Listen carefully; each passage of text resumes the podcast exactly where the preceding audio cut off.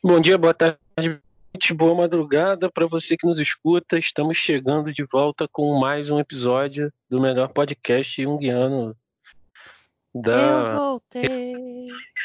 E agora é pra ficar. Melhor podcast junguiano da internet, cara. É, a gente uh! deu uma é, até aproveitar para explicar um pouquinho, né? A gente tem um episódio gravado, na real, sobre toda a questão de negritude, né? Tudo que estava acontecendo por conta da morte de George Floyd, enfim, toda aquela merda, toda aquela treta que estava rolando. A gente chegou a gravar um episódio por conta daquilo, né? Falando daquilo. Só que para mim é um tema difícil, me mobilizou bastante, assim, tanto que me deu até uma crise de gastrite fodida depois do episódio. É, a gente não conseguiu falar tudo que queria, então possivelmente esse episódio vai ficar guardado para quem sabe um momento Jung, quando a gente for muito famoso, for lá no Faltão, no arquivo confidencial. Esse episódio, o episódio nunca lançado. Não, vamos vai sair agora o livro negro do Jung. Esse vai ser o episódio negro do Forever Jung. Muito bom, muito bom. Oculto, né? Então, por conta disso também, a gente deu uma pausa, deu uma parada, deu uma respirada. É... E agora a gente está voltando. Vamos ter aí. Tentar voltar com um ritmo mais. Quem sabe até mais, mais pertinho do que a gente estava antes, certo? Certo. E a gente está voltando nervoso. Pistola. Pistolíssimo. É, do que Obrigada. falar hoje. O que é que nós vamos falar hoje, Jordan?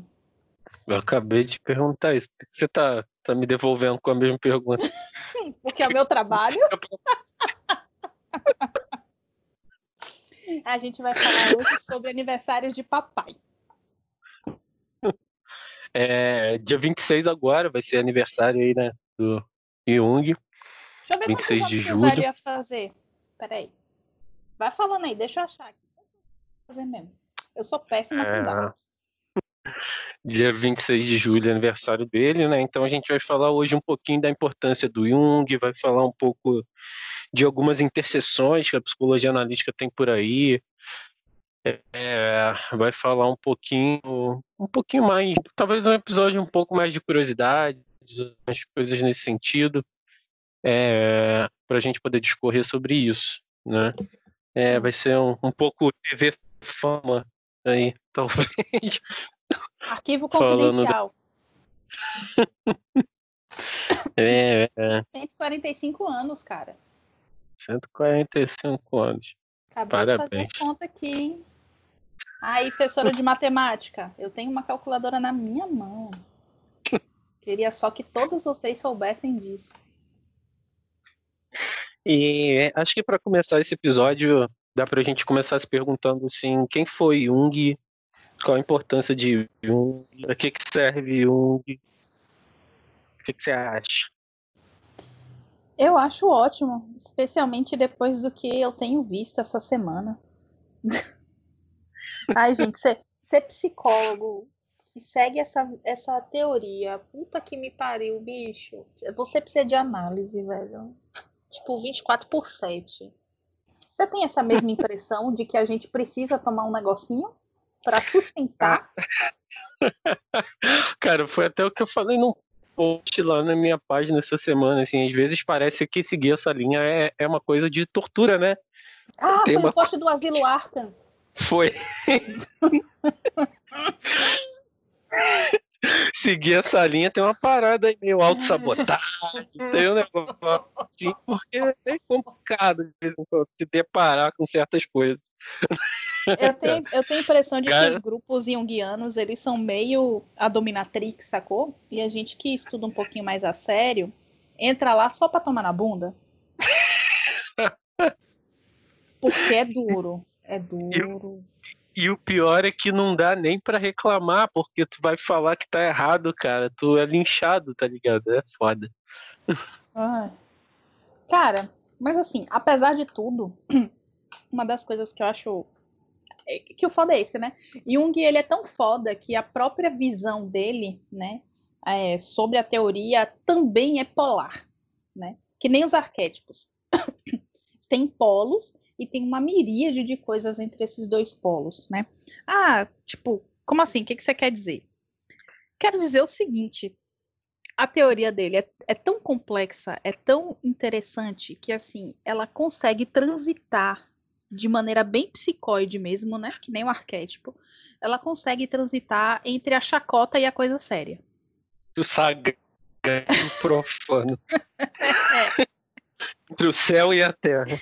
Exatamente. É a própria Renate Andromi e a passagem dos opostos. É, porque quando você para pra ver, ele, ele é muito foda. Assim, não é que nenhum outro psicólogo, nenhum outro estudioso e nenhuma outra teoria são fodas, né? Mas, apesar do que ainda é ensinado nas universidades que Jung é discípulo de Freud, o que a gente já sabe, assim, tá meio careca já de saber que não é. Ele já tinha ali o desenvolvimento dos estudos dele, do trabalho dele, ele já era um homenzinho crescidinho, né? Ele já se governava e governava o dinheiro da terceira maior fortuna da Europa da época. Então, acho que ele era bem grandinho. Então, é, Jung resolveu dar atenção às coisas que não tinham a atenção acadêmica necessária. Não é que as pessoas não prestassem atenção nisso, né? Pô, século XIX é o, o é o estouro, digamos assim, do, do ocultismo, né? Você tem a Golden Dawn, você tem o Aleister, você tem o, o espiritismo nascendo ali, né? É, uhum. E Jung pega e resolve incidir um olhar estudioso em cima daquilo, né? Um olhar quase cuidadoso de paleontólogo mesmo, de observar aqueles aquelas estruturas, aqueles ossos, aquelas coisas e fazer uma reconstrução do que seria isso de, de, de importante para a psique humana, né? Porque que... assim, que ele teve essa importância de levar essas coisas para a academia, essas coisas que não eram vistas, né? E, e ele faz isso com cuidado bem de, de arqueólogo, né? Um cuidado de, de olhar aqueles ossos, de olhar aquelas evidências e ele começar a reconstruir né, o que está ali baseado naquela evidência. Porque o que muita gente. Eu não sei se você já ouviu isso, mas eu ouço muito, né? Que Jung era puramente um teórico, quando na verdade Jung, Jung era muito mais um empirista até do que um, um, um, teórico em si, né? Toda a teoria dele é muito fundamentada naquilo que ele via, naquilo que ele viveu, naquilo que estava posto ali enquanto realidade. É, essa crítica, ela se fundamenta muito, não sei se necessariamente crítica, né, mas eu vou falar como crítica porque às vezes se enquadra dessa forma, porque o que a gente tinha como construção científica era uma ciência extremamente mais positivista, né, que caminhava justamente na direção oposta do que era ser empirista, assim, né? Sem, uhum. sem a testagem laboratorial, né? E sem a, a, reprodução dos resultados de uma maneira de uma maneira contínua, né? Então isso é uma das críticas que colocam que colocam para a psicologia analítica justamente por conta disso, né? Uhum. Porque não era do interesse do Jung. Primeiro que não era do interesse do Jung criar uma teoria, né? Isso Sim. brotou. Isso veio no meio do caminho. Diferente do Freud, por exemplo, que desde que começa a pensar a psicanálise já tende a estruturá-la como uma teoria, né? Já tem esse intuito. Jung não tinha de criar sua própria psicologia, né? Ela surge justamente da praxis, né? Surge do encontro com esses fenômenos e do olhar para esses fenômenos conforme eles vão se manifestando, né? E isso faz toda a diferença para a maneira como ele entende e interpreta tudo que está rolando, assim. Pois é, eu acho que só por isso o cara já merecia, já mereceria e merecia uma atenção e um respeito muito maior da academia, né, do que o que ele ainda recebe, do que o que ainda do que ainda rola para ele, né? Eu acho um traje ele ainda ser chamado de, de, de discípulo de, de, Freud, como se a, a, o, o advento do inconsciente, sabe? fosse uma coisa fosse uma coisa única, fosse uma coisa que não estava lá começando a ser descrito já naquele trabalho chatíssimo pra caralho dele, mas importante, do, dos complexos. Eu falo chatíssimo porque eu tentei ler aquilo, eu li aquilo, eu consegui ler aquilo, mas assim, nunca mais na minha vida. Pelo amor de Deus. Eu nem lembro em que volume da obra tá, acho que é um dos primeiros volumes, não é? É, é bem no Aquela- comecinho. Nossa, aquela porra que tem aquele gráfico. Nossa, pelo amor de Deus. Chato É, pra é. caralho. Mas assim, Pare- importante. Parece importante muito isso demais. mesmo, assim, de que o Jung nasceu depois que encontrou com o Freud, sacou? Isso. Foi. Pariu, foi ele foi. Igual, igual Atena nasce da cabeça de Zeus. E Jung nasceu da cabeça do Freud, tá ligado? Fez um esforço. ah! Pronto, vai, eles perderam.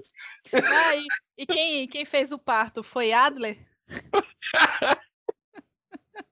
Que é o filho enjeitado de Freud, né? É Adler. É, pois Olha, é. Olha a ideia aí. Olha olha as ideias. Porra, Mas isso- é- isso é Tem muito isso mesmo. Isso é muito complexo no sentido de ruim, agora falando complexo, porque o cara tinha todo um prospecto teórico, o cara estava trabalhando com locais, num dos locais de ponta para tratar esquizofrenia, né? Pesquisando umas coisas muito interessantes que ninguém tinha coragem sequer de passar o olho de maneira acadêmica, né, para olhar e dizer, olha, é, olhar e, e dizer, olha, é foda, né?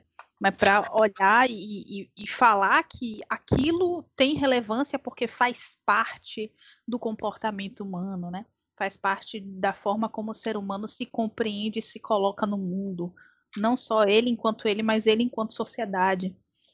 E, pô, cara, só, só por isso aí eu acho muito foda.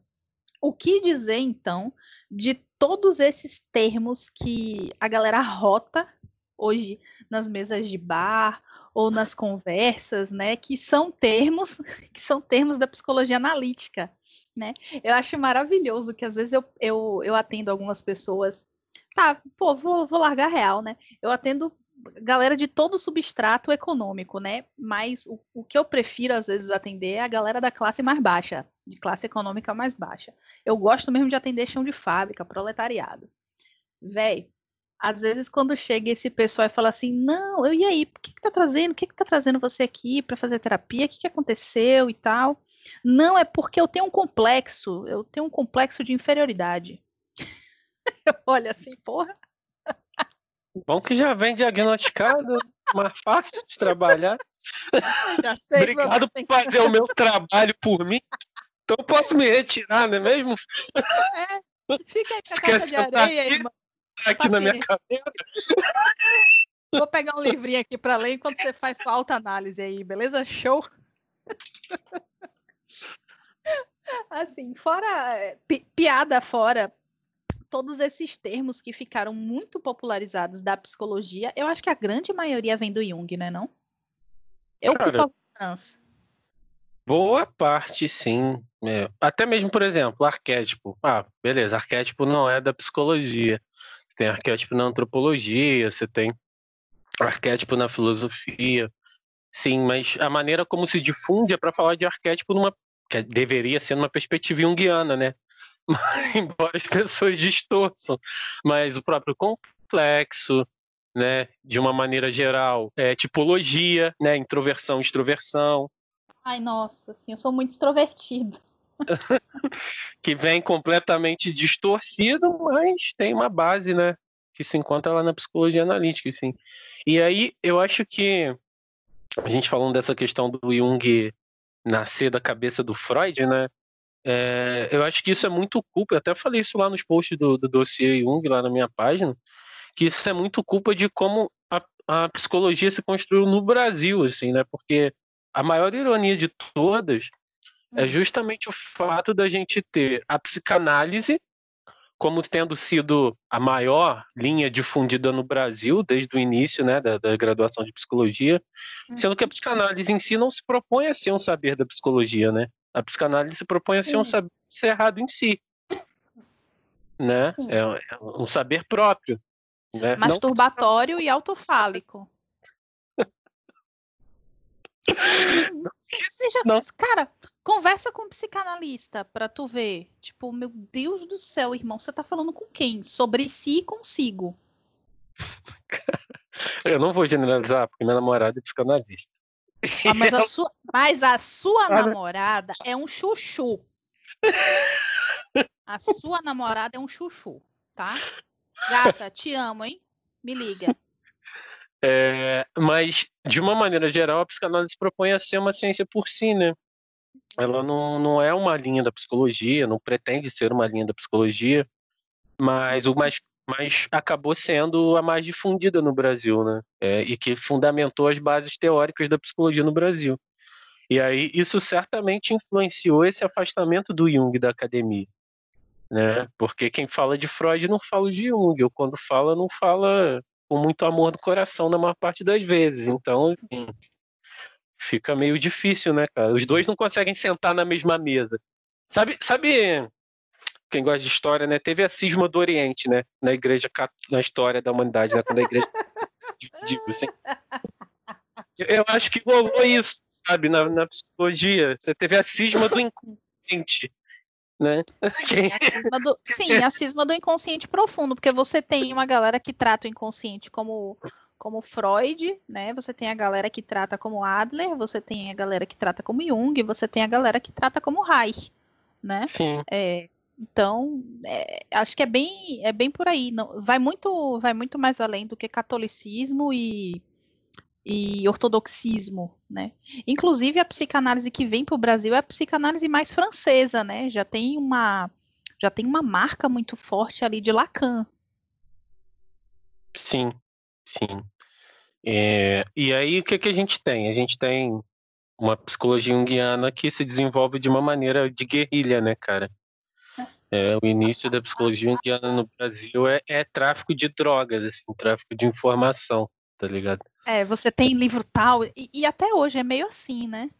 Porra, Sim. você tem, você tem livro tal, você tem o texto não sei o quê, não sei da onde. É, é bem é bem tenso, né? Pelo menos eu acho que é, que é bem tenso. Porque eu lembro de chegar. A minha trajetória acadêmica, acho que eu já comentei aqui, né? Porque minha, meus familiares eles se mudavam bastante. Então acabou que eu frequentei três instituições de ensino em dois estados, né? No Rio e, e aqui em Salvador. Mas graças a Deus eu me formei aqui em Salvador. E eu lembro que quando eu ia às bibliotecas, o que você tinha de psicologia analítica era somente as obras completas e olhe lá. Você não tinha. Pô, é, outros... tinha muito. Auto... É. você não tinha outros autores assim, sabe? Então era é, é, era muito estranho, sabe? Porque quando, quando passava aquele colega que você sabia que era da psicologia analítica, tipo, a galera já olhava e falava assim, ah lá, ó, ó, ó, ó, ó, ó, ó o místico, ó o Jungiano ali, ó, ó, ó, ó, sabe? Cara, na faculdade que eu estudei, tinha quatro ou cinco livros da, das obras completas, assim, só. Pelo amor de Deus, cara, sério? sério. Só. Desse por contente. Assim. Tanto que minha leitura de Jung foi na base do PDF e muito PDF em espanhol, que eu nem falo espanhol, muito PDF em inglês, é...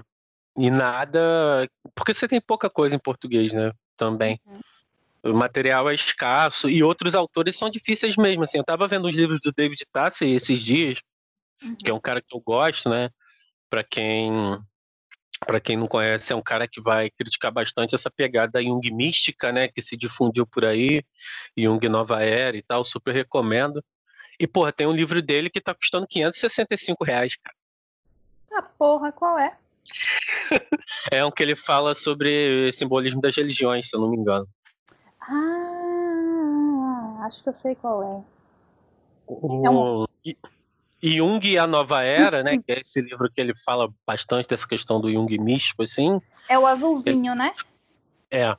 Esse tá na faixa de 250, 240.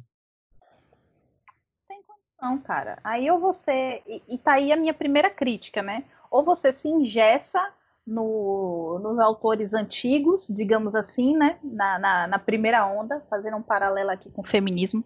Ou você se ingessa na primeira onda, logo dos pós-junguianos, ou você não lê mais nada também. Porque já é difícil você ter acesso a essas coisas, né? A esses livros. E quando você tem, digamos, um, um acessinho, é, são preços desse tipo. Eu achei um livro que eu não vou, eu não né? vou dizer eu, eu, achei um livro que eu achei muito interessante, porque eu estava lendo um outro livro de psicologia arquetípica. Não me julgue, Jordan. Mas... Mulheres que correm com lobos, né? Te conheço. Não, não, não, não. Não estava lendo esse, não. Tua cara, esse daí. Não, mas eu adoro ele, inclusive. Mas não, eu não estava lendo esse, não. Era um do Gustavo Barcelos é, que ele fez uma indicação de outro livro dentro desse livro que eu estou lendo, que eu não quero dizer, porque só tem uma cópia na estante virtual e eu quero comprar essa cópia. Ah, é o dos símbolos? Não vou dizer! Esse é da capa amarela, gente. Procura aí, é um livro da capa amarela. É esse mesmo. Se alguém comprar, manda para mim. Meu aniversário é mês que vem, tá? Amarelo e marrom. 9 de agosto. Não sei agora, mas é amarelo, assim. Sei qual é o livro, tô ligado. Mas tipo, é desesperador, sabe? Porque quando eu fui olhar a data do livro, eu estava nascendo quando esse livro foi lançado e não tem prospecto de relançamento, sabe? É, de vez em quando eu tenho até visto um, uns lançamentos que eu tenho até ficado um pouquinho mais empolgada, né? Eu não lembro qual é a editora agora, mas tá lançando a biblioteca é, de, de, estudos do, do feminino, um negócio assim. Esqueci o nome da editora enfim. Mas ela tá, tá relançando alguns, alguns livros antigos, alguns, alguns artigos, alguns trabalhos de, de Jungianos um pouco mais é, um pouco mais fora dessa caixinha, né? E quem sabe talvez isso melhore um pouco o acesso das pessoas né, ao, à psicologia analítica em si. Cara, os, os, a própria próprias obras completas, pô. É R$ 2.500 praticamente, né? Dois mil reais, sempre nessa faixa, assim. É bem caro, assim, bem inacessível. Eu lembro que a época que eu estava na graduação, teve aí uma comemoração de alguma coisa do Freud. Ah. E as obras completas do Freud você comprava por 400 reais.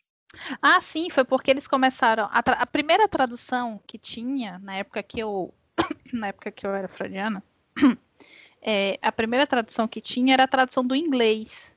Quando eles começaram a lançar a tradução direto do alemão, que eles resolveram relançar as obras com a capinha melhorzinha, né? Tipo uma capinha preta e uma lombada é, de cor diferente. É. Isso. Aí, tipo, eles eles, a, hora, a outra que era azulzinha, né, toda estranha, eles botavam assim para vender por 200 reais. E, é. tipo, super super barato, super acessível, né? Nunca vi isso acontecer com o Jung, ó. Jung vai fazer cento e caralhada de anos, ó. Tá na hora, editora Mate. A hora é agora. Vox Petrópolis, pelo amor de Deus. Patrocina nós trabalhou... aí. Minha mãe Sim. era internadora de livro. Aí, ó. Ó o erro. Ó o erro. Vamos mudar isso aí, galera. A gente está sempre falando de livro, hein? Essas parcerias. é, tá na hora, a gente já está ficando conhecida. Somos bons digital influencers aí, ó. Olha a quantidade de seguidor que é. eu tenho. Ui! Ave Maria. Botou o poder fálico sob a mesa. Muito é, bom. É. Ah, são pelo menos 3 mil pessoas, cara. Tem 3.200 seguidores, eu acho. Uma parada assim. É... Mas, enfim, voltando ao assunto. É... A questão toda é que o acesso a Jung ainda é dificultoso, ainda é complicado, e você tem espaços e pessoas e sujeitos que ainda fazem questão de divulgar a parada de uma maneira muito errada, né, cara? Muito equivocada. E aí fode mais ainda uma parada que já não é fácil. Eu gosto muito daquela ideia que o Jung falava, né? Que ele não queria nenhum Jungiano. Eu acho que ele, se ele visse esses grupos hoje em dia de, de WhatsApp, de, de Facebook, ele ia querer muito menos. Aquele episódio dele do, do trovão, Sim, quando ele estava sendo enterrado. Jung Puta que viraria cara. Na hora, ligava para ligava pro Sigismundo, ô, parceiro. Eu Desculpa. voltei. Desculpa. Eu não sabia sei. que ia dar tanta merda. Você tava certo. Me perdoa. Cara, é, eu acho que é, eu acho que é importante a gente sinalizar que a gente zoa porque a gente tá nem aí pra vocês. Tipo, real, a gente tem zero respeito por vocês, da forma como vocês fazem a teoria, né? É, essa semana, e que eu acho que é um problema muito grande, porque a gente já conversou isso até em outros podcasts, isso tira o, o- o brilhantismo do Jung, né? É, da- a forma, na verdade, não tira o brilhantismo dele, né? Mas tira o brilho de como as pessoas poderiam ver o quão interessante essa teoria é, né? Porque ela, eu, eu vou tomar muito cuidado com a forma como eu vou dizer isso, porque isso pode ser recortado, entendido de uma maneira errada. Mas assim, a teoria de Jung, ela consegue olhar o ser humano como um todo.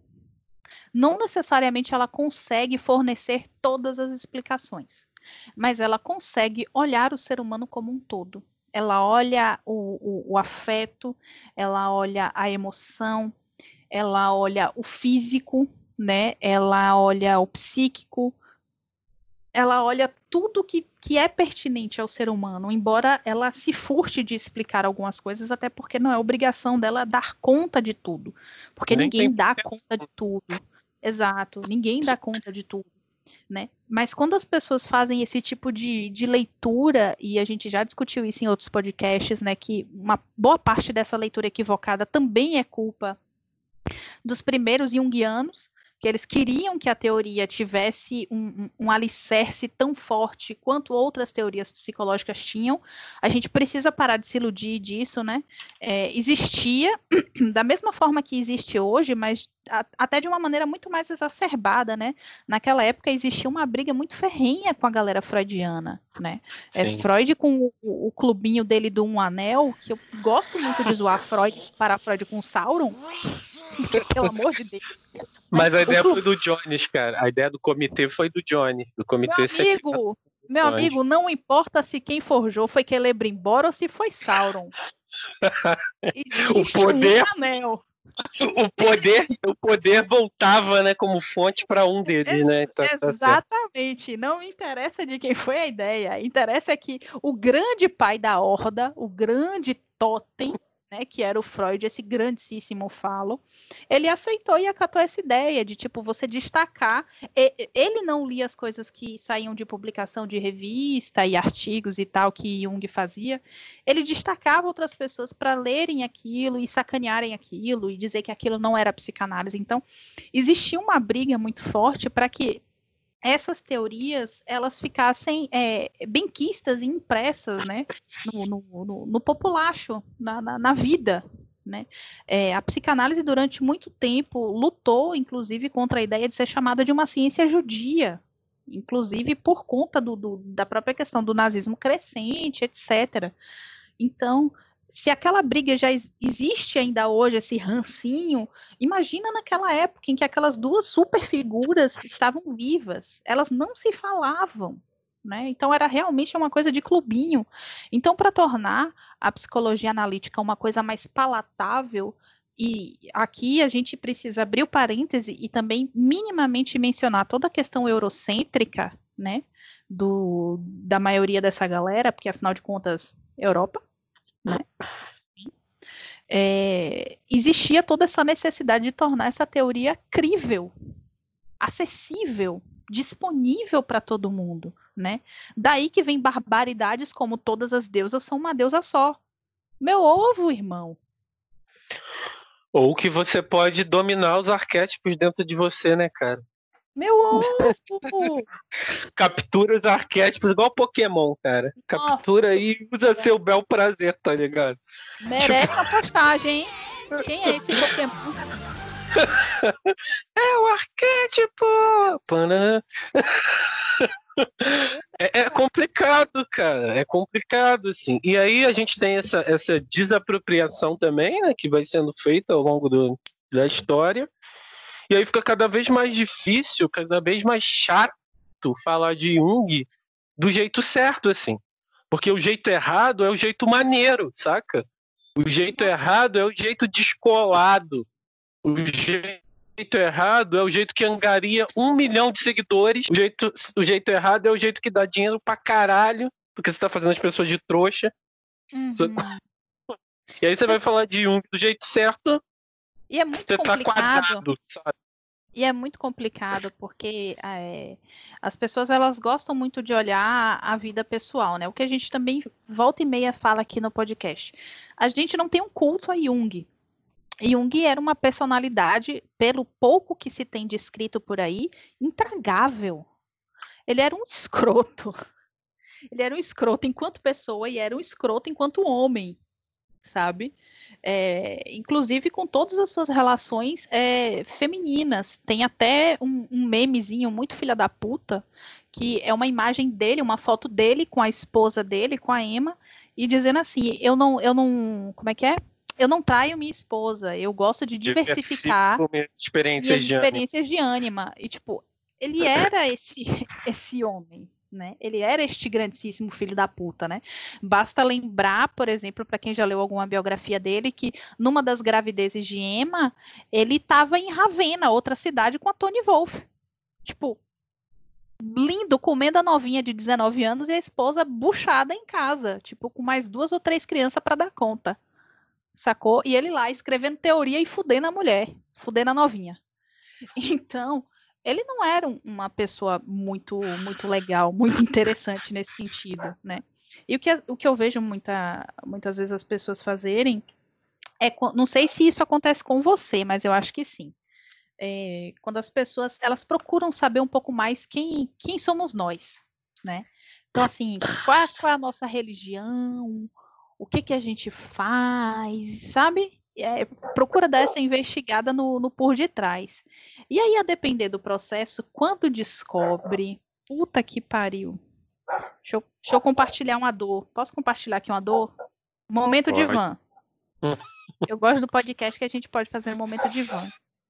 Momento de van. Teve um desgraçado uma vez que ele descobriu minha religião. Porra. O cara já chegou pra mim no inbox falando que ele queria um trabalho com a sombra dele. E que ele queria esse trabalho com o espelho, porque ele poderia se olhar e se enxergar. Porque ele não queria mais ver todas as coisas que ele estava vendo, todos os daimones, todos os elementais e todos os espíritos obsessivos que andavam falando coisas para ele. Tá bom pra você? Bom, bom, bom não tá não, assim. Tem nem meme pra reagir. É. Eu respondi o seguinte, ô, que, que bacana você ter me achado e tal. Vamos fazer o seguinte, é, eu só atendo você depois que você passar por uma consulta com um psiquiatra. Me procurou? Eu imagino Nunca que não. mais. Nunca mais. Nunca mais. Cara, eu não sei se acontece isso, assim, das pessoas procurarem sobre a minha vida. Eu sei lá, Petrópolis é uma cidade muito pequena também, né, cara? Então, não, É. não tem muito pra onde fugir, assim, sabe? Então, possivelmente acontece, mas nunca chegou nada assim tão, tão Descarado. diretamente, assim, tão explanado. nunca, nunca chegou, não. É porque acho que já vem a imagem. Primeiro já vem a imagem de Jungiano. Né? Sim. É, então já vem que, tipo, você vai jogar tarô, você vai fazer mapa astral e tal. Viado, eu faço tudo isso no meu âmbito pessoal. No meu âmbito profissional, eu não trabalho com essas coisas. Certo? Nem deve, É. né? Eu sou Alô, Eu- código de ética! puta que, puta que me pariu, né? Já pensou? E eu já alô, tive. alô, RP! né? E eu já tive, já tive vários pacientes que assim descobriram essa faceta minha e tipo me imploravam para jogar tarô. Eu falava assim, olha, não, mas eu posso te indicar, se você tá querendo, eu posso te indicar uma pessoa que faça isso para você e tudo, e a gente conversa depois sobre os pormenores do que rolar aí, se você achar que deve e tal. Mas assim, então já tem essa primeira, essa primeira cola na cara, né? Que tipo, você é junguiano, você é místico, você vai saber sobre signo, Você vai saber sobre astrologia, você vai saber sobre todas essas coisas místicas e, e transcendentais. Tipo. Ah, não. Cansa. Só não. Cansa, porque aí quando você começa a trabalhar e você começa a dar aquele arroxo, que você vai pela via seca, às vezes que é necessário, e pela via seca do paciente, né? A gente falando de alquimia, viado, o bicho pega. Cara, eu acho que essa questão de estereótipo junguiano, ela, ela é foda, assim. Eu, eu sempre penso que existem pelo menos dois estereótipos, assim.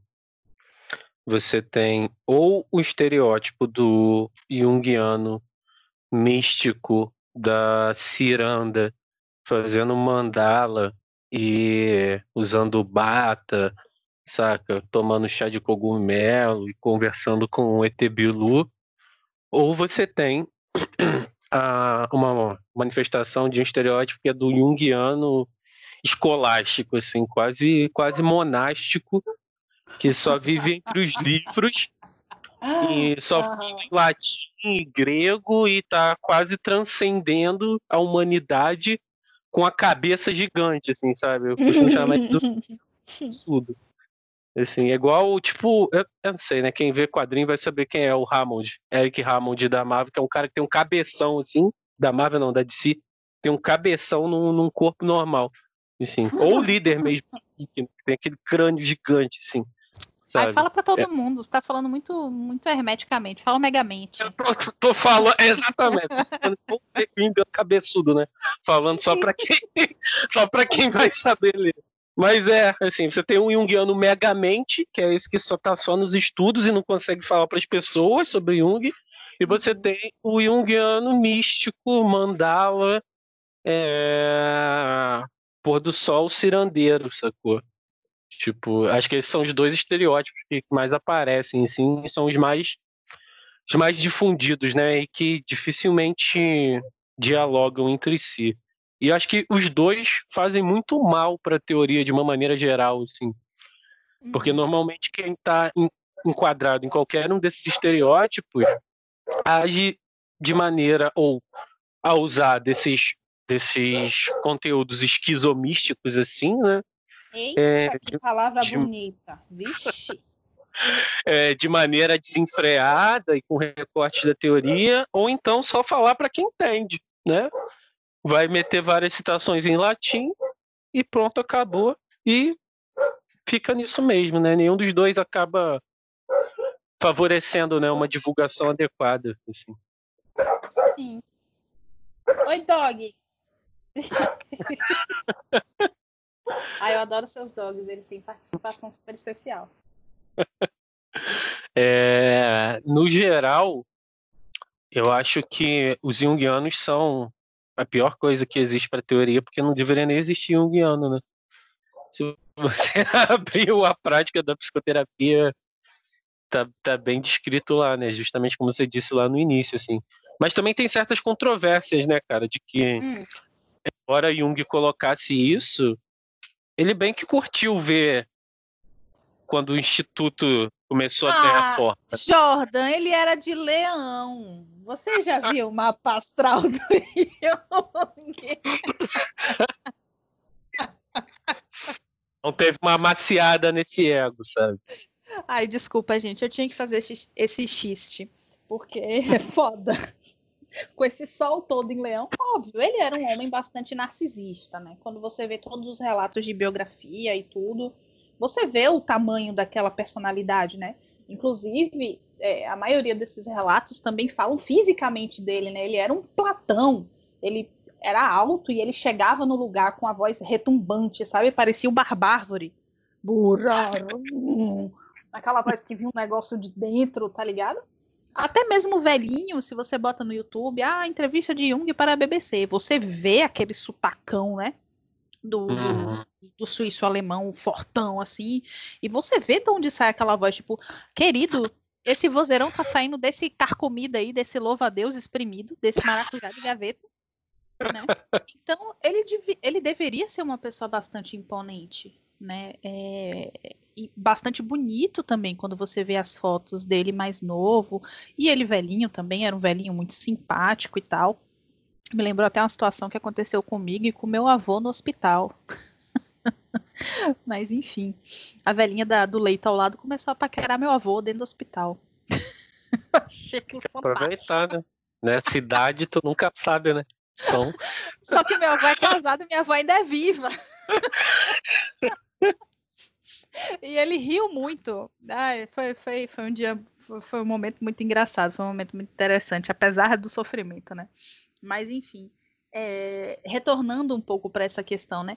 Acabou que a contribuição de Jung, eu acho que essa é uma das maiores contribuições dele, né? Esse esse olhar cuidadoso em cima daquilo que faz parte do homem, que são suas outras experiências, para além daquilo que é possível de ser mensurado, calculado matematicamente, reproduzido é, exatamente, isso acabou sendo distorcido com o passar do tempo, né?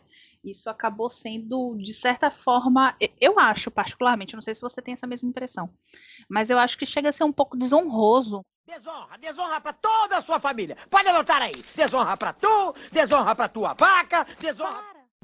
Né? Eu acho que chega a ser um pouco desrespeitoso até com, com, com o próprio nível de obra dele.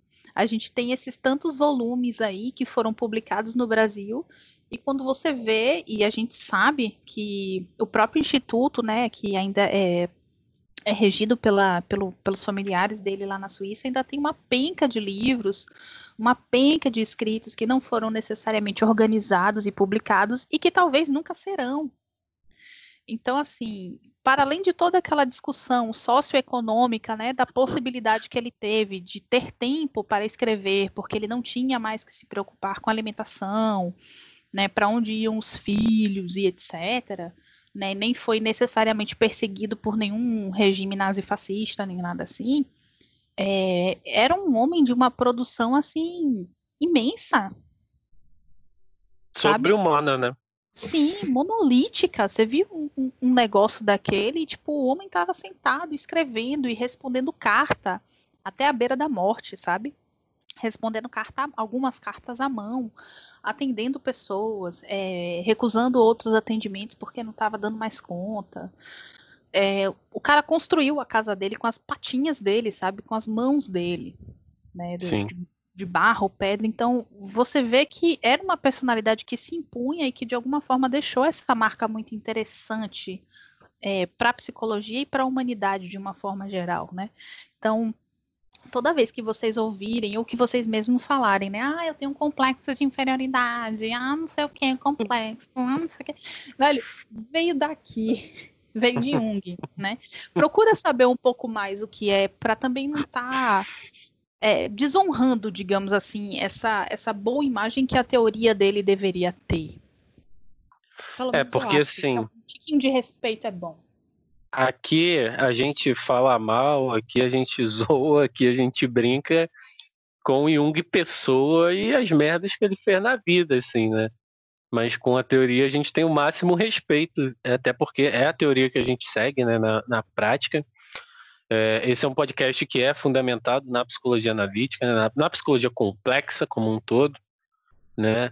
Uhum. É, e uma coisa que a gente sempre fala aqui, né? A gente não faz culto de personalidade, como a Indianara já disse, então às vezes a gente vai, vai dar uma caçoada mesmo de questões da vida pessoal, porque Jung era pessoa mesmo, e era igual a todo mundo. Não era melhor do que ninguém enquanto ser humano, né? Que isso também é uma coisa que às vezes parece que as pessoas colocam, e quando colocam isso, certamente não leram os relatos biográficos, né? É, como se Jung fosse Buda encarnado, né? Eu costumo falar Junga, Jung e o Chaka de Virgem, né? O homem mais próximo de Deus. Assim, né? Quando Jung abre seus olhos, a humanidade tem, tem toda a consciência revelada, sabe? Tipo, caraca, mano, esse cara, Jung, um homem à frente do seu tempo. Não, cara, Jung era um homem no seu tempo, né? Nada mais, nada menos do que isso. Só que alguém que tanto no seu tempo que ele deu atenção a coisas que estavam acontecendo lá, como você falou, essa questão do misticismo, todos esses movimentos estavam acontecendo lá no início do século XX, assim. né? T- Inclusive, foram movimentos que tiveram fortíssima ligação e influência com o regime nazista, Uhum. né? Tanto estavam lá que parte desses fundamentos estão na formação do regime nazista. Então, Jung não é um homem do futuro, saca? Jung é um homem do final do século XIX, início do século XX, mas muito antenado ao espírito daquela época. Assim. Isso não tem como negar. Sabe? Jung capta, o- captou bem o zeitgeist daquele momento. assim.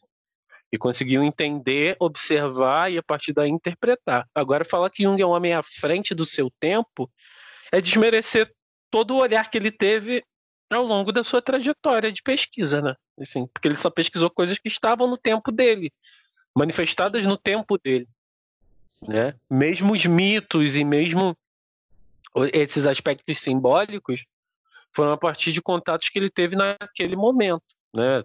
Talvez o que não, a alquimia, que de fato não, não era algo que, que era que era assim presente na, naquele momento, mas mitologia de uma maneira geral, símbolos e sonhos eram coisas que estavam ali, né? Sim. Eram coisas que faziam parte, né? Não tinha muito. Não tinha muito para onde correr. E ele era tão um homem que estava ali bem, bem localizado na encruzilhada do tempo. Eu gosto muito dessa metáfora dele estar na encruzilhada do tempo, né? Por isso que ele era atravessado por coisas que ninguém necessariamente conseguia ver.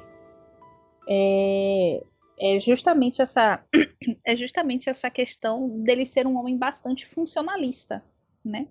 Tanto que você se diz que a pergunta da psicanálise é o porquê, né? E a pergunta da psicologia é o, da psicologia analítica, olha o ato falho, olha que delícia, da psicologia analítica era o para quê, né? Isso Para me lembra do. isso? Eu tava vendo agora à tarde o vídeo do, do psicóloga e coach lá, né? Discutindo, porque esse vídeo ele, é- ele faz bem pra alma. Meu E Deus do tem céu, você tá usando esse vídeo de masturbatório, bicho, não é possível. Até hoje você vê isso. E aí tem uma hora que o cara fala assim, não, você acha que o coach é a ciência, né? Aí ela Hum. pergunta, a ciência? Aí, não, uma ciência, uma ciência. Você acabou de fazer a mesma coisa. A psicologia analítica é a psicologia. Mas eu acho que é, realmente eu acho que é. Eu vejo uma completude na forma de olhar, de novo, né? Vou repetir isso. Eu vejo uma completude na forma de olhar o ser humano que eu não vejo em outras teorias, né? Não necessariamente ela tem essa necessidade, essa essa obrigatoriedade de responder e atender a todas as questões, a todos os questionamentos. Até porque eu acho que ninguém tem que atender, nem nada tem que atender a tudo, né? Uhum. Nossa, eu tô muito histérica hoje. E... De Scooby-Doo. Ave Maria, chama. Scooby-Doo, cadê você, meu filho?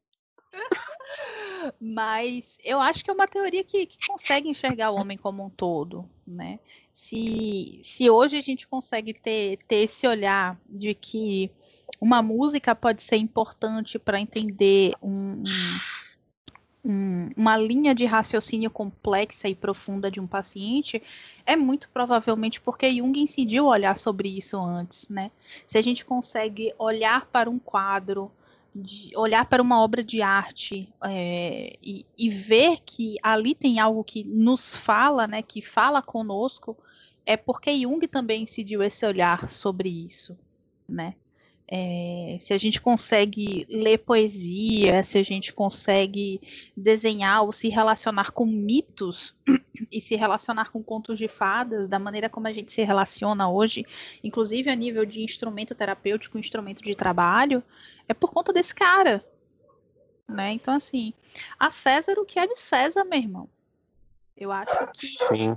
De todas as, é, de todas as possíveis contribuições, esse é um dos aspectos mais relevantes de, de Jung e da psicologia analítica, né? Ele Hum. chegou e falou, olha, a gente precisa olhar para isso aqui também. Isso aqui também faz sentido, né? A vida não pode se resumir é, única e exclusivamente à genitália. A vida é outras coisas também. A genitália é importante. Nossa Senhora, como a gente sabe que a genitália foi importante para ele. Mas ele é a própria. uh, Curioso, né? O que poderia ser um exemplo claro de como a libido movimento Sim, parece jocoso, mas é real. Inclusive, vários dos relacionamentos dele e dos relacionamentos femininos também, né? É, tem influência na teoria. Então, alquimia, conto de fada, é muito mais pela influência da Von Franz, né, que trazia essas coisas para ele e falava: Ó, oh, brother, tem um negócio aqui que eu acho que você vai gostar, que é interessante. Porque ele em si não se atinava muito para essas coisas, né? Essa, essa ideia, eu não sei se eu falo isso, meu Deus do céu. Ah, vou falar. Foda-se. Jovem, a jovem mística sabe que eu odeio a jovem mística. Então, ah, vão a merda. Vou falar. Mas toda, toda essa ideia. Eu odeio a jovem mística, eu odeio todos vocês. Catártico. Sabe reação agora. Mas o que que acontece? É... O que, que eu ia falar? Ah, sim, da Tony Wolf. A, a Tony Wolf, ela não tem trabalhos publicados, mas assim, você tem pequenas PDFs, pequenas coisas que circulam aí de trabalhos que ela fez, né? Que ela era uma, uma grande contribuição para Jung também. Então, essa ideia desses arquétipos, dessas imagens trinas da mulher, né? Deusa, mãe, anciã e prostituta, é, sabe? Muito dessas coisas vêm dos trabalhos da Toni Wolff. E foram popularizados em outros trabalhos por outras mulheres que estavam ali ao redor, né?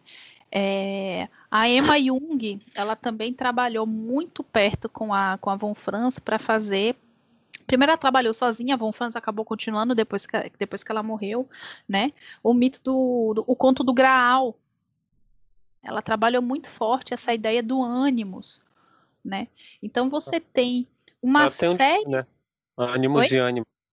Sim, tem um trabalho que, que eu soube de uma de uma moça, eu esqueci o nome dela. É, eu posso até você pode até fazer um disclaimer depois com o nome dela mas foi uma moça que também esteve muito perto de Jung durante aquele tempo, né, que a, eu cheguei a comentar contigo, né, da, das Jungfrauen, que eram as mulheres uhum. que estavam ali ao redor do Jung, que ela fez um trabalho que eu fiquei assim, pelo amor de Deus, eu preciso ler isso, alguém precisa achar e fazer um PDF desse caralho, disponibilizar. A mulher fez todo um trabalho ao longo da vida dela inteira sobre a relação do feminino e do, do dionisíaco. Então, assim, quando você olha, você vê que de fato a libido do Jung ela era movimentada, inclusive genitalmente, pela presença dessas mulheres.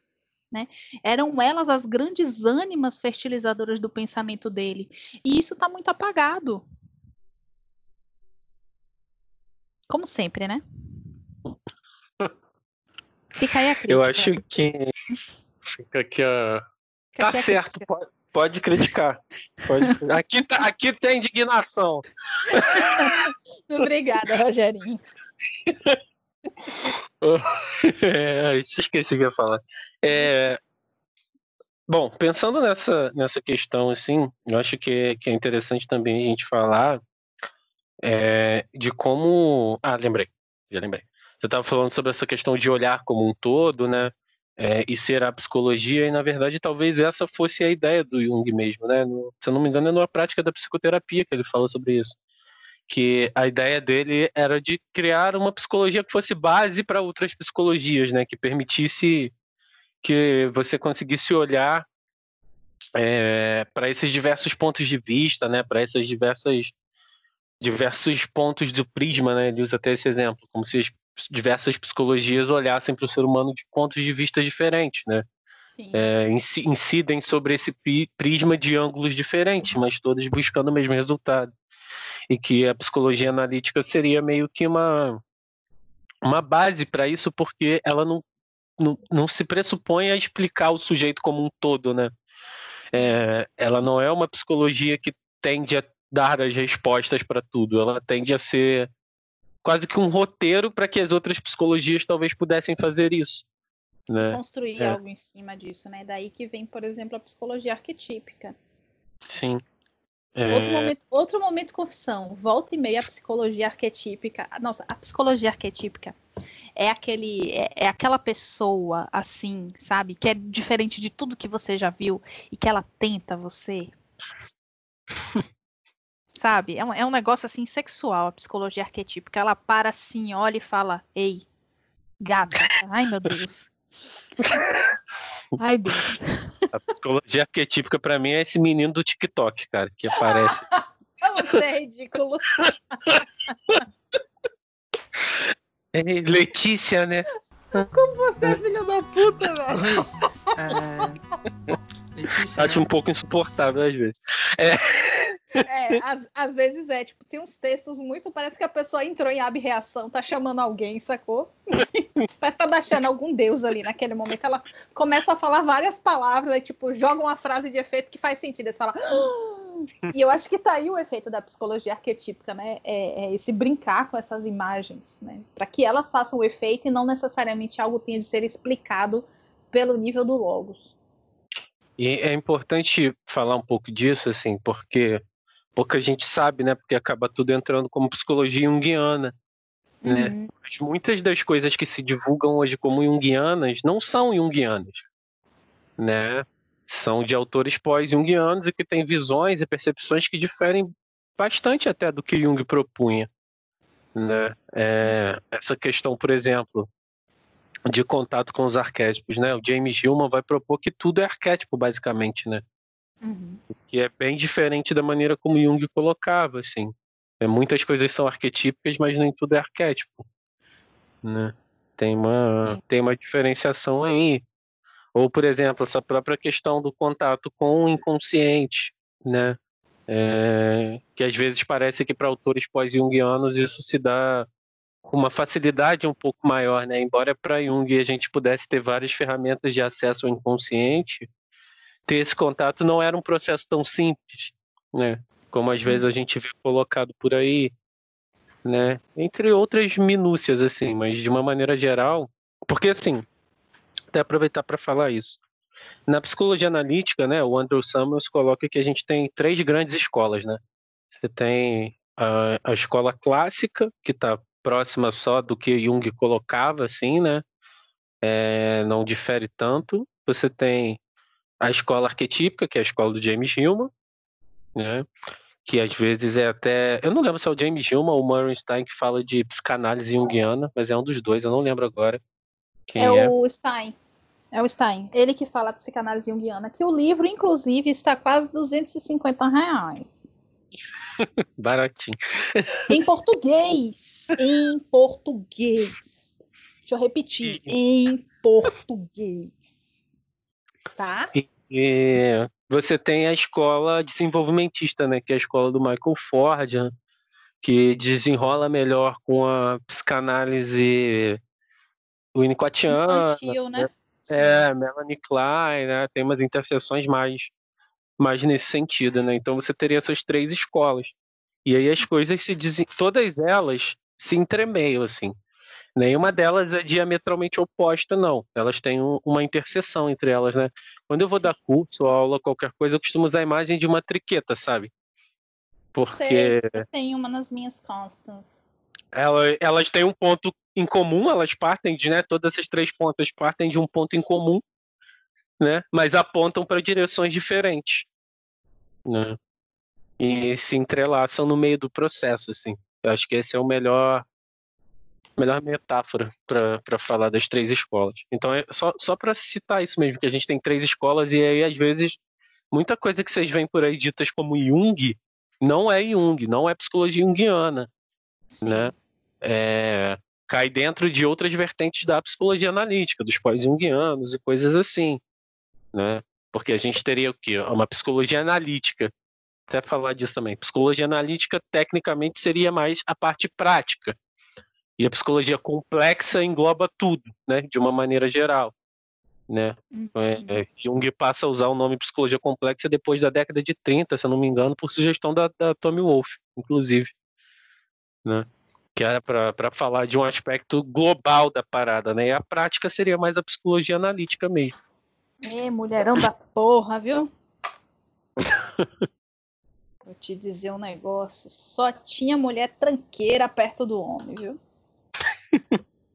É sério, é, às, vezes, às vezes eu sinto, eu sinto falta dessa nomeação dessas mulheres, né? Por isso que eu, que eu tava com aquela ideia do, do clube de leitura, né? Pra gente ler é, autoras junguianas mulheres, porque a gente lê muito homem. Sendo que boa parte de todos esses aspectos, essas teorias, elas foram gestadas e nutridas por mulheres, né? E Jung aproveitou esse, esse processo e foi dando o corpo, né? Foi moldando da forma como ele queria moldar. Uhum. Essa. Eu vou ter que fazer o. bancar o esquerdomacho, pedir desculpa pro ser homem agora. eu espero que não. Eu espero que não, eu espero que não. Mas de qualquer forma você tá desculpado. É, eu acho que é, dentro, dentro dessas contribuições como um todo do Jung, você falou dessa questão do. Eu tô me repetindo, né? Mas enfim. É, dessa questão de olhar para o todo, e de fato, uhum. Quando a gente pensa a psicologia, né, hoje como uma ciência que é tão plural e tão diversa, isso é mesmo por conta do Jung, né, que permite a gente usar usar esses diversos elementos e perceber que tem psicologia em coisas que eram deixadas de fora da academia, né? Foram deixadas de fora da academia durante muito tempo, assim. Uhum. É, eu falo especificamente pela minha linha de estudo principal, que é histórias em quadrinhos e psicologia analítica, né, cara? É, que espaço a história em quadrinho teria na academia como um aspecto psicológico, assim, como um, um reconto de um mito, sabe? Como um, um, mito moderno. Se não fosse pela psicologia analítica, não teria. Sim. Sabe? Sim. Não, não, não teria como né? Você, você utilizar um espaço acadêmico para pensar sobre isso, escrever sobre isso, produzir sobre isso, né? É, entre outras coisas mesmo, os próprios jogos de videogame, RPG e tudo isso que é simbólico, né? Sim. Tudo isso que é manifestação do inconsciente.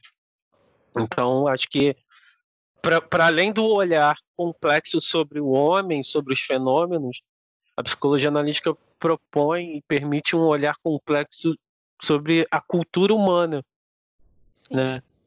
De uma maneira que talvez as outras linhas psicodinâmicas, né, que você tinha ali naquele, naquela gênese do início do século XX, né, a psicanálise e a teoria do poder lá do Adler, que eu não lembro o nome, é, não permitiam um olhar tão amplo. Óbvio que elas olhavam para a cultura, não estou aqui querendo dizer que psicanálise não olha para a cultura, não, gente. Olha assim. Mas ela esbarra em alguns limites que a psicologia analítica não esbarrou por entender a importância dos fenômenos, né? Os fenômenos místicos, né? Os fenômenos religiosos, os fenômenos alquímicos, enfim, qualquer coisa que tenha sido produção da psique humana, né? Não te meterás nesse lodo do misticismo, mas te lambuzarás. É, a ideia essa... é basicamente essa. Isso sem falar no psicogalvanômetro, tá? Que eu acho que a gente não pode esquecer esse, essa lindeza, né? Para medir as, as alterações é, ligeiramente físicas causadas pela presença de um complexo. Sim. Então, ainda tem psicogalvanômetro, tá? Vai ser uma das bases, né? Para a criação do polígrafo, né? Uhum. E aí, aí, a gente. Ah, diga. Faz um link com o que a gente falou no último episódio com o Sábio, né? Do... Era isso que eu ia fazer. Olha a sincronicidade. Alô, Sávio, beijo. Seu lindo. Te amamos. É... Bom, em vias de regra, eu acho que são essas as contribuições mais importantes, né? É, assim, só deixar um adendo, né, galera? Sempre importante tentar estudar a teoria de uma maneira séria, assim. É, tem... Por favor. tem bastante gente, assim, eu vejo, né? Agora eu tive a oportunidade de conhecer um pessoal que está bem engajado mesmo, né? Alguns que eu já conheci o trabalho pela internet, agora estou tendo um, um contato mais frequente, que faz um trabalho sério de divulgação de psicologia analítica, né? É, se você tem interesse, procure páginas que, que não viajam na maionese, sabe? Uhum. Que não tornam a psicologia de Jung e tudo que ele propôs como teoria, como algo assim tão fantástico, mundo de Bob, né? Os ursinhos carinhosos, ou na Terra dos Dragões, porque aqui é um lugar que tem angústia pra caralho, assim, angústia é, é um motor fundamental da psicologia junguiana, Uhum. né? Não, não é um mundo fantasioso de capturar arquétipo ou incorporar arquétipo, igual o Shaman King, tá ligado? Arquétipos. Nossa, Não é nada disso, assim. É, é sério. É, é, é, é científico. Tem rigor. Tem Sim. rigor teórico, tem rigor científico. É, Ah, eu, é- acho que é, eu acho que é importante a gente dar esse pequeno disclaimer também. Não precisa ser necessariamente com a gente, tá? É, a gente, eu, eu, pelo menos e o Jordan, a gente tem essa, essa, essa parte bem ética de, de reconhecer que o outro também pode estar correto e que a gente às vezes também pode estar errado. sim. Então, assim, procura alguém sério, não precisa ser necessariamente a gente, né? Se você se sente confortável de procurar a gente, ótimo, tranquilo. Mas se você se sente confortável de procurar outra pessoa que também leva o trabalho a sério, né? A psicologia analítica a sério, ótimo, tranquilo também, né? Faz a Sim. ponte. Eu acho que a minha a, a frase que eu vou tatuar assim que a gente sair da pandemia é Jungiano do mundo, univos. É, E é importante, assim, que quem faz um trabalho sério, quem curte Jung de maneira séria, se una mesmo, assim, porque a galera que não faz um trabalho sério tem Tá um amplo alcance. Sim, e tem um amplo alcance, um alcance que é gigantesco, sabe? E o que eu sempre digo, eu já até disse aqui uma vez, psicologia analítica é um terreno fértil para plantar papel de trouxa, tá? Porque as pessoas não sabem exatamente como funciona, não sabem se tal ou não tá. O Jung falava de várias paradas muito doidas, então deve ser isso mesmo. E não é assim, essa porra não é suruba. Até Uhum. suruba tem regra, mano. Por que, que na psicologia Imagina. não vai ter? Com certeza, cara. Sim, tem que Então, ter regra. É, é importante procurar pessoas sérias, né, para estudar Jung, ou mesmo para fazer terapia de, de orientação junguiana, sabe? É, então, se vocês estão ouvindo esse episódio, eu vou deixar um, vou deixar a imagem lá no, no, no perfil. Se vocês estiverem ouvindo esse episódio e tiverem junguianos sérios que vocês recomendam o trabalho, é, deixem lá pra gente. Comenta lá pra gente fazer essa rede de, de contato, essa rede de suporte, né? Quem sabe um dia a gente faz um congresso junguiano porretão assim também. Sim, é. porque Ou pelo para menos além um encontro pra tomar umas brejas, né? Pois é, porque para além da, dos sujeitos falarem de maneira equivocada, distorcerem, recortarem a teoria, você tem institutos, né? Você tem é, grupos, né?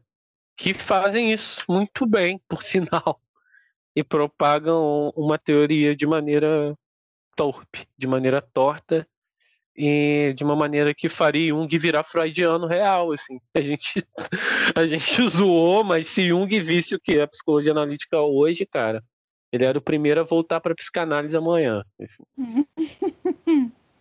É. Então é Super isso. com certeza. Eu acho que é isso, né? Estudem Jung com seriedade. É chato às vezes no começo, é difícil, velho, dá volta pra caralho, parece uma Beyblade girando, não sai do lugar. É Mas- verdade. Esse filho da puta tá falando, velho. Pelo amor de Deus, se eu tomar um negócio aqui. Mas é uma teoria maneira, assim, é uma teoria importante para a história da psicologia, para a história da humanidade, assim. Acho que. Ah, outra coisa, né? Muitas coisas que a gente vê hoje de mídia, né? De produtos de mídia, filmes, desenhos e até música tem influência da psicologia analítica, né? É, ela permeou diversas produções artísticas e culturais, né? Assim, um exemplo claro disso é Matrix, né? Que tem uma puta influência da psicologia junguiana na, na sua construção, mas você tem outros também, de maneira direta ou indireta.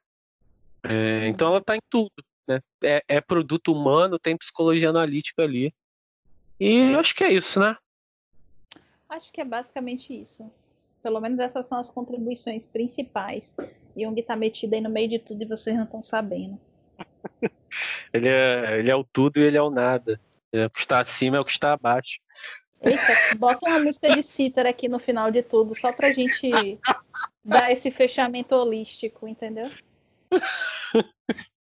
Jung é transcendental. Falou, Chivão. É, é isso, gente. A gente se vê no próximo episódio e estuda Ah. Jung com seriedade. Sim, você tá esquecendo de fazer o seu papel de blogueirinha, né? Curtam, Ah, é. compartilhem, Curtam, deem os compartilhem. likes. indiquem para os amigos. É, toda vez que vocês compartilham e ajudam a gente a atingir mais pessoas, isso é muito importante para a gente. Assim, É, a gente tem visto que tem surgido diversos podcasts junguianos, né? Não que não tivessem alguns antes, com certeza já existiam, mas a gente está vendo esse movimento crescendo. Então, cada vez que vocês puderem compartilhar o nosso podcast, indicar o nosso podcast, curtir nosso trabalho, nossa página, vocês vão estar ajudando bastante a gente a conseguir algum destaque já Uhum. que isso tá, tá, tá virando um tema recorrente, né? Tá virando uma. Tá, tá abrindo esse mercado de alguma forma. Então, se você curte o Forever Young, é, curta essas páginas profissionais lá, individuais, né? Dá uma moral pra gente. E acho que é isso. Acho que é isso. Manda amor. Manda Ah. corações. Até a próxima. Fui. Até. Bechas.